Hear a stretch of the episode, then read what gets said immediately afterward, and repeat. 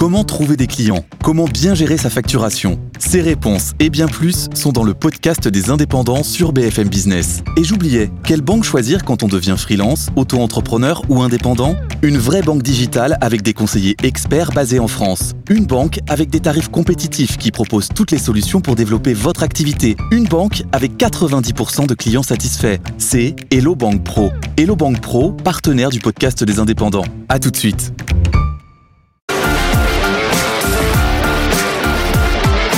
BFM Business, Focus Retail, Noémie Vira.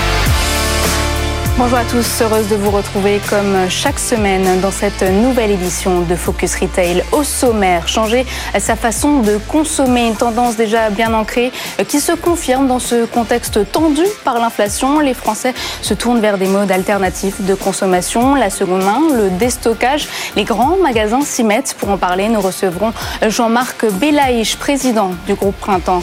Et il y a aussi la location. Notre start-up de la semaine veut convertir l'ensemble des géants du retail à ce business model. Pour en parler, nous recevrons Tanguy Frécon, cofondateur de la start-up Lizzy. Pour réagir, notre expert Nathan Stern, directeur des études chez Altavia Supermind. Et on commence tout de suite par l'actualité retail de la semaine avec notre journaliste Eva Jacou. Focus Retail, l'actu de la semaine. Eva Jaco, bonjour. Bonjour Noémie. Échanger un objet contre de l'argent en magasin, quelques produits dont on ne se sert plus peuvent remplir le porte-monnaie. C'est le concept d'Easy Cash qui vient de nouer un partenariat avec Auchan. L'enseigne accélère son développement d'offres en vrac. Oui, et le premier corner a ouvert à Noyel, Godot, dans la région des Hauts-de-France, sur une surface de près de 100 mètres carrés. Située à l'entrée du magasin, on trouve des articles d'occasion high-tech et de luxe. Easy a constitué son stock à partir de ses magasins, de ses propres magasins et a sa propre équipe dédiée. Alors d'autres corners de ce genre devraient apparaître dans plusieurs hypermarchés Auchan, à savoir qu'Easy n'en est pas à son premier partenariat. Il est déjà présent dans 5 hyper Cora et deux autres ouvertures sont prévues d'ici la rentrée. Auchan et Cora dans la grande distribution, mais aussi le groupe européen Showroom Privé qui propose des produits tech reconditionnés. Eva, on voit que la grande distribution s'engouffre dans ce marché de la seconde main. Oui, l'engouement pour la seconde main n'a jamais été aussi fort, notamment à cause de l'inflation. Selon l'Observatoire CTLM 2022, près d'un Français sur deux achète régulièrement des produits d'occasion et 46% d'entre eux en revendent. Alors pour la grande distribution, c'est un moyen de créer du trafic dans les hypermarchés. Leclerc et Système U optent, eux, pour le même principe. Les produits d'occasion rachetés aux particuliers sont payés en bons d'achat. Idem pour la, pour la mode. Auchan Carrefour et Système proposent à leurs clients de récupérer leurs vieux vêtements contre un bon d'achat de 5 euros. Alors ce dispositif est mis en place dans 130 hypermarchés Carrefour et 27 de ces magasins vendent également des vêtements de seconde main. Autre actualité, Fnac Darty propose de l'aide en vision, l'occasion pour les clients de faire le point sur la maintenance, l'entretien de leurs produits. Cette nouveauté fait partie de ce programme de service de réparation d'Artimax. Oui, l'idée ici, c'est d'empêcher que les appareils électriques et électroniques ne tombent en panne. C'est finalement de prévenir la panne en quelque sorte. Alors pour cela, il faut veiller à les entretenir correctement, mais surtout régulièrement et selon les recommandations des constructeurs. Alors il s'agit d'un engagement du groupe qui s'inscrit dans une démarche de développement durable et d'économie circulaire. Et ce service s'étendra à la FNAC le 16 juin prochain. Et c'est un service par abonnement oui, exactement. Et pour rappel, Dartimax répond à la question de pourquoi jeter quand on peut réparer. Alors ici, c'est plutôt que faire pour que mon appareil ne tombe pas en panne. Alors cette nouvelle formule, c'est de la maintenance préventive. Chaque abonné sera contacté une fois par an par visioconférence. Le but, c'est de faire le point sur l'état général des produits des abonnés qui sont enregistrés dans leurs abonnements. Des opérations à réaliser sur ces produits lui seront demandés si besoin. Alors c'est un moyen de lutter contre la surconsommation. Dartimax compte à ce jour 500 000 abonnés le groupe espère atteindre 2 millions d'abonnés d'ici 2025. Oui, on a appris aussi cette semaine que Daniel Kretinsky est monté au capital, encore monté au capital de Fnac Darty. Le milliardaire tchèque franchit désormais le seuil de 15% de capital et des droits de vote. Il était déjà le deuxième actionnaire après le deuxième groupe, donc le distributeur allemand S'économie. Autre actualité en région, Lyon. Désormais, une immense boutique dédiée exclusivement à la seconde main vient d'ouvrir à Bordeaux. Oui, cet espace de 500 mètres carrés vient d'ouvrir ses portes à Bordeaux, vous l'avez dit, mais au cœur de la promenade rue Sainte-Catherine. C'est la plus grande avenue euh, commerçante de la ville. Alors, ICOS, c'est un magasin euh, solidaire dédié au réemploi où l'on trouve de la mode, des meubles, de l'électroménager ou encore euh, des jouets ou des livres. Alors, tous les articles de cette boutique sont sélectionnés par neuf associations et entreprises solidaires comme le Relais, par exemple, qui collecte et valorise les vêtements, le livre vert ou encore les compagnons bâtis qui euh, collectent les invendus de la grande distribution et les matériaux de chantier. Alors ICOS avait déjà ouvert une boutique éphémère dans le centre commercial d'Auchan-Lac et ça avait été un vrai succès. Et quel est le projet d'ICOS? Alors ICOS a été euh, lancé en 2017 euh, par cinq acteurs de l'économie sociale et solidaire. Leur objectif, c'est de créer un grand village pour la nouvelle vie des objets sur la métropole de Bordeaux. Alors ce sera un espace de 15 000 mètres carrés pour traiter 12 000, 12 000 biens de biens euh, par an. Alors c'est un, ce sera un lieu de vie où l'on trouvera une recyclerie créative, des centres de tri et une galerie marchande. Soutenu par Bordeaux Métropole, ce projet devrait voir le jour l'année prochaine. Oui, Bordeaux et sa région viticole que vous connaissez par cœur. Merci Eva Jaco. On vous retrouve la semaine prochaine et place désormais à l'œil de l'expert. Focus Retail, l'œil de l'expert. Devenons-nous des surconsommateurs en achetant des produits de seconde main, que ce soit par engagement solidaire ou euh, tout simplement pour le plaisir de faire une bonne affaire Car acheter d'occasion ne veut pas dire forcément acheter euh, consommer moins Nathan Ster, nous allons euh, tenter de répondre à cette question avec vous. Bonjour, vous êtes directeur des études chez Altavia Shoppermind. Alors, sommes-nous consommateurs ou des surconsommateurs? Bonjour Noémie. Effectivement, quand on pense économie circulaire, consommation, occasion, on se dit tout ça est forcément vertueux. Et en fait, moi j'ai envie aujourd'hui de vous parler de l'effet rebond. L'effet rebond, c'est le nom qu'on donne à un phénomène un peu paradoxal. Quand une innovation permet de consommer de manière plus responsable, ce qui peut se passer, c'est qu'on en vienne à consommer plus. Donc, euh, un peu comme une balle qui tombe et qui finit par rebondir, ben, on se retrouve avec un remède qui est parfois un petit peu plus nocif que le mal qu'il est censé soigner. Euh, quelques exemples pour illustrer ce, ce phénomène. La réglementation impose un abandon des sacs jetables. Alors tout le monde se met à chercher des alternatives durables, comme le tote bag. Mhm, Sauf que le tote bag, voilà, a un succès terrible. Il incarne très bien cette alternative écologique, avec ses matériaux un petit peu bruts. Et on se retrouve avec une montagne de tote bags et un nouveau problème à gérer qu'on n'avait pas anticipé. Un autre euh, exemple, la performance énergétique des logements on améliore le rendement du chauffage, on se retrouve avec des foyers qui disent ben finalement pour le même prix, je peux chauffer avec un ou deux degrés de plus. Pourquoi s'en priver? Et là encore, ben finalement, on a neutralisé les effets positifs qu'on a pu constater dans le champ de la mode. C'est évidemment très fort aussi puisque dès qu'on rend fluide, glamour, accessible en termes de prix, l'occasion, ben en fait, on accroît la rotation des, des, équipements, des accessoires, des vêtements, et on se retrouve à devoir produire plus alors qu'on a développé l'occasion. Donc plein de... Oui, c'est le fait de pouvoir euh, revendre donc, sur ces, plateformes. Euh, ça nous permet aussi d'augmenter le pouvoir d'achat, donc la richesse des consommateurs, et ensuite peut-être qu'on se dit aussi on peut acheter des produits neufs parce qu'on sait que de toute façon on va les revendre. Exactement. Donc ça, ça, commence à être intégré dans les stratégies d'achat. On se dit tiens, combien je vais pouvoir en, tirer? Alors pourquoi cet effet rebond? Bah, D'abord, il y a une explication un peu économique. On, on a effectivement un gain de pouvoir d'achat qu'on ne réalloue pas forcément à de la sobriété, à de la frugalité, qu'on va peut-être vouloir réinvestir dans plus de consommation. Il y a aussi la bonne conscience. Si pour euh, euh, la même somme, je peux avoir un SUV qui en plus euh, a une partie est, hybride, bon bah je vais avoir un petit supplément de, de sensation d'être dans, une euh, exemplarité écologique et donc je vais avoir une forme de, de désinhibition. Alors l'idée est surtout pas de dénigrer l'économie circulaire. On a absolument besoin d'en venir à une économie circulaire, elle incarne clairement l'avenir, mais ce qu'il faut, c'est peut-être que notre intérêt pour l'impact écologique se développe et on ne pourra jamais identifier une pratique à une vertu écologique. C'est pas parce que c'est de l'occasion, c'est pas parce que c'est de la location, c'est pas parce que c'est du recyclage que c'est forcément positif sur le plan environnemental. C'est parce que c'est positif sur le plan environnemental que c'est allé. Pour résumer, acheter en seconde main, c'est bien, mais il ne faut pas en abuser. La meilleure question à se poser euh, au moment de l'achat, c'est finalement est-ce qu'on a vraiment besoin euh, de ce produit? C'est le meilleur moyen euh, de connaître l'impact de notre consommation. Et tout de suite, nous recevons notre dirigeant de la semaine. Focus Retail, l'interview.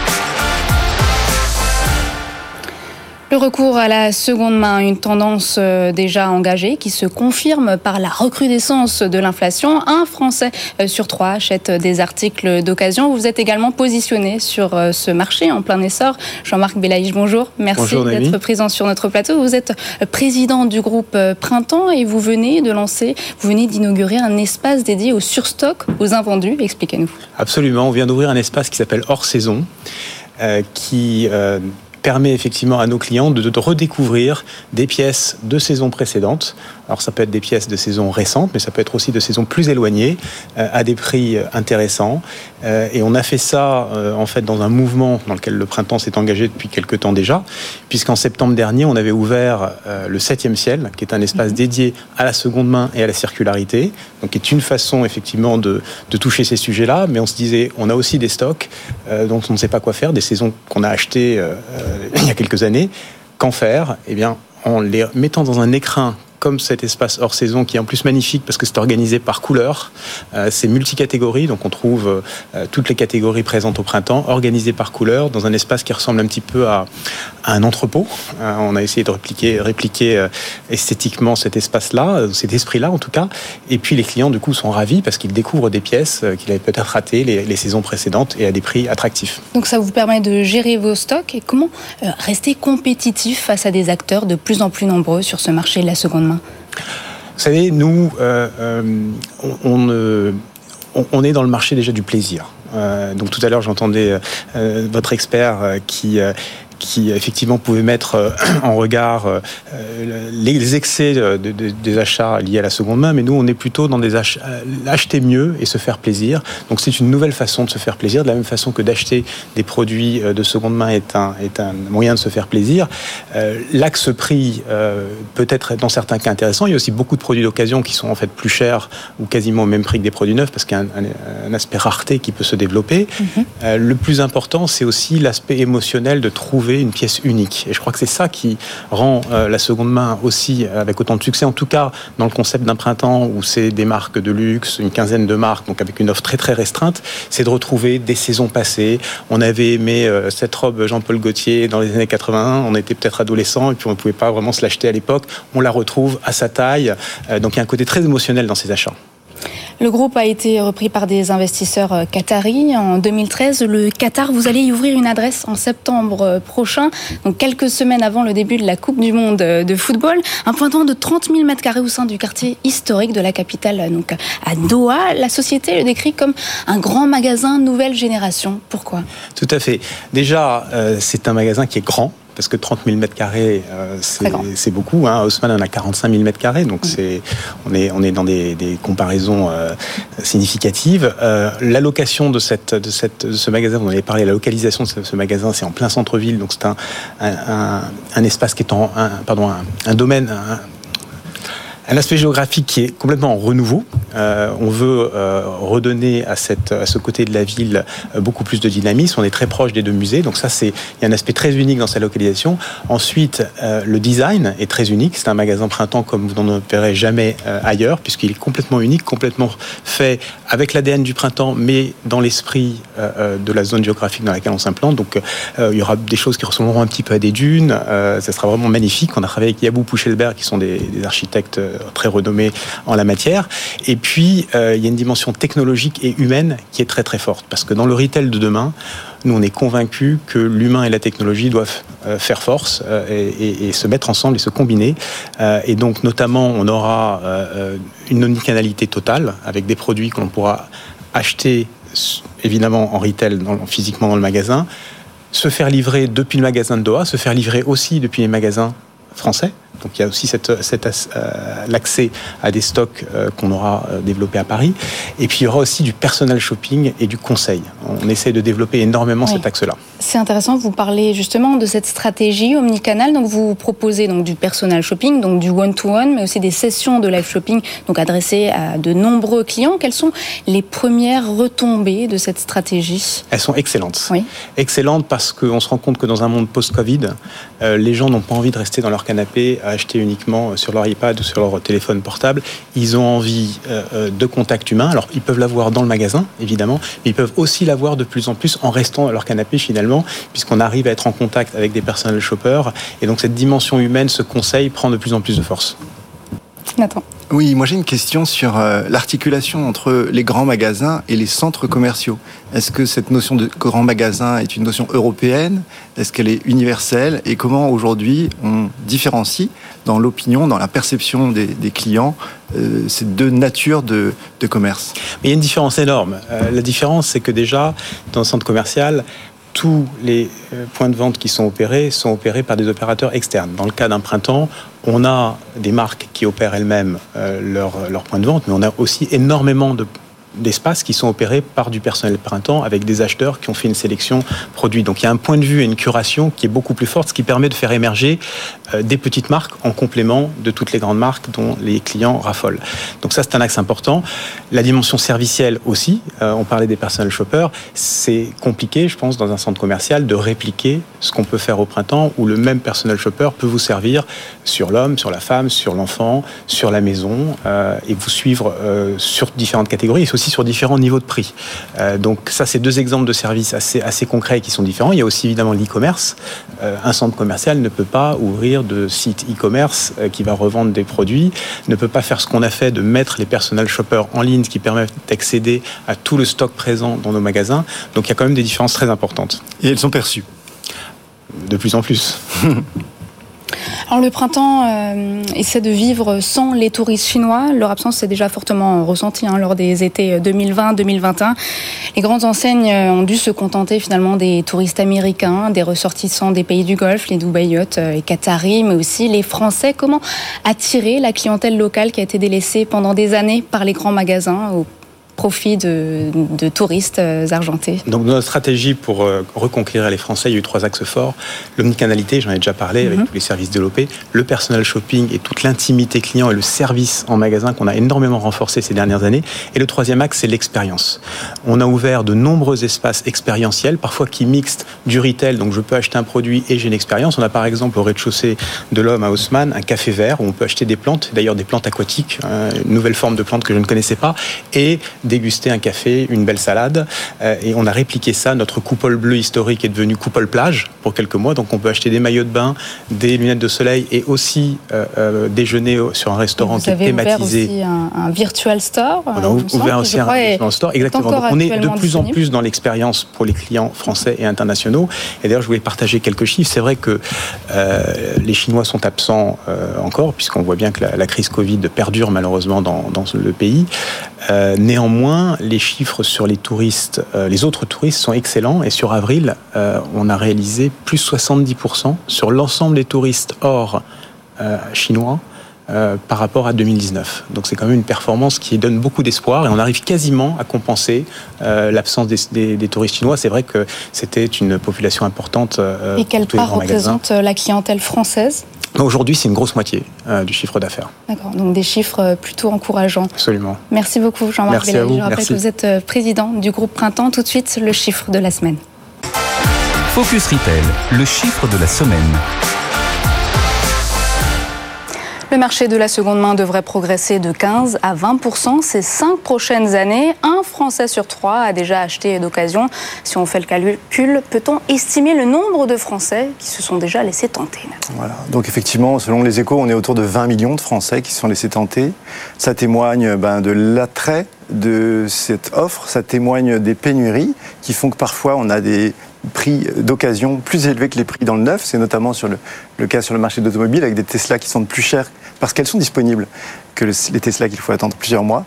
Et puis ça montre aussi l'intérêt pour cette euh, singularité et ce supplément d'âme qu'on a parfois dans la seconde main. Les produits ont une histoire, ils ont euh, vécu, et ça c'est effectivement quelque chose aussi qui peut contribuer à la perception de leur valeur.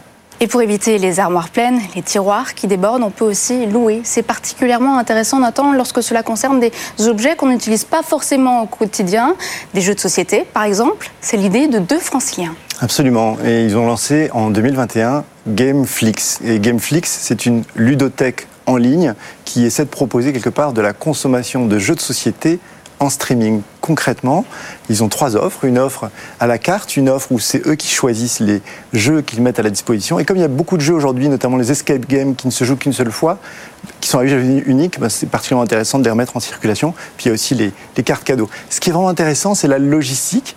La personne qui vient déposer les jeux va aussi récupérer les jeux auxquels on a pu jouer au cours des semaines précédentes. Et donc il y a vraiment une logistique circulaire qui se met en place. Et bien sûr, les jeux auxquels euh, on a apprécié de jouer, on va pouvoir les acheter dans des Oui, j'ai vu le jeu Harry Potter passer, par exemple, si je souhaite le garder, celui-ci. Exactement, on peut l'acheter dans des conditions avantageuses. Et c'est intéressant parce que c'est pas l'achat impulsif, il n'y a pas de stock, il y a vraiment le, voilà, le fait qu'on achète des jeux auxquels on a joué, qu'on a apprécié, et ce sont des achats du coup raisonnés. Merci beaucoup, Nathan. Tout de suite, euh, la start-up de la semaine. Focus Retail, le pitch. Louer plutôt qu'acheter une autre solution pour faire ses économies. Alors la location existe depuis longtemps, les skis au sport d'hiver, la voiture euh, pour les vacances. C'est vrai que cette offre euh, de location n'a en soi rien de révolutionnaire et pourtant vous avez misé sur ce créneau Tanguy Frécombe. Bonjour.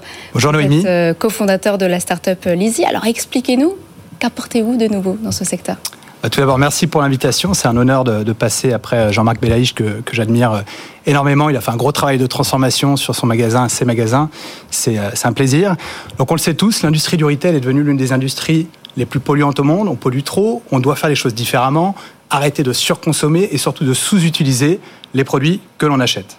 Donc, on a créé l'ISI il y a trois ans avec une volonté de décarboner de plus de 50% l'industrie en appliquant un principe de l'économie circulaire qui est le réemploi, la réutilisation. Donc concrètement, on permet à des marques, à des enseignes de se lancer dans l'économie circulaire en déployant des services de réemploi, de location, courte durée, longue durée, avec des options d'achat, avec des abonnements, mais également de faire de la récupération de produits auprès des consommateurs pour lancer également, euh, des services de seconde main. La location de produits euh, demande une logistique, donc un espace euh, dédié euh, au stockage, mais aussi la livraison, les retours, l'entretien. Vous gérez tout de A à Z? Alors, on, arrive avec une solution clé en main. Après nous, Lizzy, on est éditeur d'une solution logicielle e-commerce et vous l'avez dit, logistique, de logistique inversée. Mhm. On vient optimiser les flux retours les reconditionnements pour optimiser le retour sur investissement. Parce qu'on ne fera pas de durabilité sans faire du profitable. On doit lancer des services de re-commerce qui vont être rentables immédiatement, ou en tout cas qui deviendront au fil du temps. Donc on propose un service logiciel avec en plus des partenaires logistiques qui sont connectés à notre solution et qui peuvent proposer à des marques comme Petit Bateau, comme euh, Mage, un service clé en main, donc avec des mètres carrés dédiés qui seront utilisés pour expédier la marchandise en magasin directement chez le consommateur, mais également utilisés pour faire de la réparation, du nettoyage, de l'inspection, pour que quelqu'un d'autre puisse euh, utiliser le même produit derrière lui. Alors votre pari est de convertir le plus euh, d'acteurs possible. Est-ce que la location, elle est compatible avec tous les secteurs? On est en 2022, on est en France, en tout cas on opère nous aujourd'hui sur le marché européen, donc on peut penser tout louer, mais on, se focus quand même sur des verticales aujourd'hui qui fonctionnent. On travaille beaucoup dans le sport avec des enseignes comme GoSport, comme euh, le groupe Decathlon, des marques comme Picture Closing dans tout ce qui touche à l'enfant, euh, pas que le vêtement, mais également le jouet, avec des enseignes comme Petit Bateau, mais également la mode des robes de soirée. Vous pourriez par exemple louer toutes vos tenues pour vos différents plateaux, chez Mage par exemple. Euh, donc on, vient proposer des choses qui ont aujourd'hui du sens en 2022, avec cette conviction profonde, c'est que d'ici quelques années, on pourra absolument tout louer et on veut rendre disponibles les produits as a service, donc à la demande, un petit peu comme aujourd'hui on va écouter sa musique sur Spotify, Deezer ou euh, regarder sa, télé finalement sur des, plateformes comme Canal ou, euh, Netflix euh, Ma question porte sur le, la création de produits un peu adaptés à ces nouvelles filières. Quand on est fabricant et qu'on veut vendre son produit, on a intérêt à ce qu'il soit bon marché pour être accessible au plus grand nombre. Lorsqu'on met en location euh, un produit, on a avantage à ce qu'il soit très durable. C'est peut-être pas le même finalement. Et donc mettre en location des produits qui ont été conçus pour la vente est-ce que c'est toujours avantageux? Et est-ce que les fabricants ont commencé à prendre conscience que certains clients peuvent être négligents euh, ou désinvoltes et qu'il y a peut-être euh, des choses bah, à inventer? Il faut commencer quelque part. Donc elles ont toutes commencé avec des produits qui étaient des invendus, des collections antérieures, des produits de la collection actuelle évidemment, toute la donnée que notre logiciel va traiter va leur permettre de voir qu'est-ce qui est durable, qu'est-ce qui ne l'est pas, quels sont les matériaux qui résistent, les modèles qui plaisent, ceux qui plaisent moins, pour pouvoir adapter au fil de l'eau leur service de location et même la collecte de produits bien spécifiques qui seront euh, rentables en seconde main. Donc euh, il y a effectivement des enseignes avec qui on travaille depuis un certain temps. Je peux parler par exemple de Decathlon, euh, qui aujourd'hui bah, ont assez de recul, au bout de 4 ans quand même, pour savoir les matériaux qui résistent, ceux qui ne résistent pas, pour finalement proposer des produits qui aujourd'hui sont assez durables, assez euh, solides pour être euh, bah, réutilisés 10, 15, 20 fois. Euh, Donc aujourd'hui, on utilise beaucoup quand même des produits euh, qui n'ont pas été conçus spécifiquement pour la réutilisation. Mais évidemment, c'est le but, c'est là où on doit emmener les marques parce qu'on ne peut pas continuer à faire du retail en produisant autant parce que la vraie problématique, l'impact, il est là. Hein. C'est la production. Si on continue, comme vous le disiez tout à l'heure, à euh, consommer finalement plus parce que on paye moins cher, ça marche pas. À un moment, il faut consommer autant voir réduire sa consommation, mais surtout utiliser des produits qui ont déjà été fabriqués. Et c'est notre, notre mission, c'est de permettre aux marques d'avoir ces données qui va leur permettre demain de concevoir mieux, concevoir probablement peut-être un petit peu moins, euh, mais d'optimiser l'usage. C'est vrai que votre projet nécessite de faire de la pédagogie, de repenser aussi euh, les business models. Ben c'est un des enjeux hein, majeurs, c'est qu'aujourd'hui, euh, tout le monde en parle, c'est le sujet un peu chaud du moment, l'économie circulaire, mais ça reste quand même euh, ça, reste un concept pour beaucoup de monde, beaucoup de, chefs d'entreprise. Donc on veut les emmener, nous, vers vraiment la réalisation, euh, vers l'audace, avec un service vraiment clé en main. En même pas deux mois, on peut lancer une marque euh, du moment où on se met d'accord sur les termes financiers de notre, partenariat, au moment où on va lancer, recevoir la première location ou la première vente de seconde main ou le premier retour produit au magasin, il se passe à peu près huit semaines, donc c'est quelque chose d'assez rapide. Et il y a un sujet de transformation aussi. C'est-à-dire qu'il faut qu'il y ait des chefs d'entreprise comme Jean-Marc Belaïch qui viennent derrière infuser cette culture auprès de son entreprise, parce que ce n'est pas que faire un petit pilote dans un coin pour faire un peu de greenwashing. Il y a un gros sujet de transformation, d'infusion au sein de toute l'entreprise. Et, euh, c'est pour ça qu'on parle aujourd'hui beaucoup de direction générale, parce que c'est c'est euh, pas anodin de dire on va passer de modèles de vente linéaire à des modèles circulaires de réutilisation. Euh, Et c'est pour ça qu'on doit euh, réconcilier ces enjeux business et RSE de, manière importante. Merci Tanguy Fréquent. Je rappelle que vous êtes euh, cofondateur de l'ISI, donc vous avez levé 3 millions d'euros hein, depuis votre création en 2019. Absolument. Merci beaucoup Nathan Stern de nous avoir accompagnés lors de cette émission. C'est déjà la fin. Vous pourrez retrouver cette émission sur le site et l'application BFM Business. Quant à moi, je vous retrouve la semaine prochaine.